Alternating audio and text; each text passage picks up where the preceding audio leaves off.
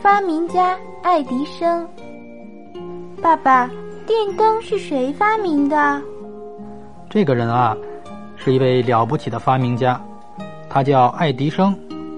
爱迪生小时候只上过三个月的学，就离开了学校，在家里他自学了许多课程，还用他积攒的零花钱买来了仪器和医药，自己动手做实验。十二岁以后，爱迪生不得不一边工作一边学习。别人问他：“难道你不困也不饿吗？”他说：“要学的东西那么多，我不争分夺秒怎么行呢？”他要求自己每三天就要有一个新的发明创造。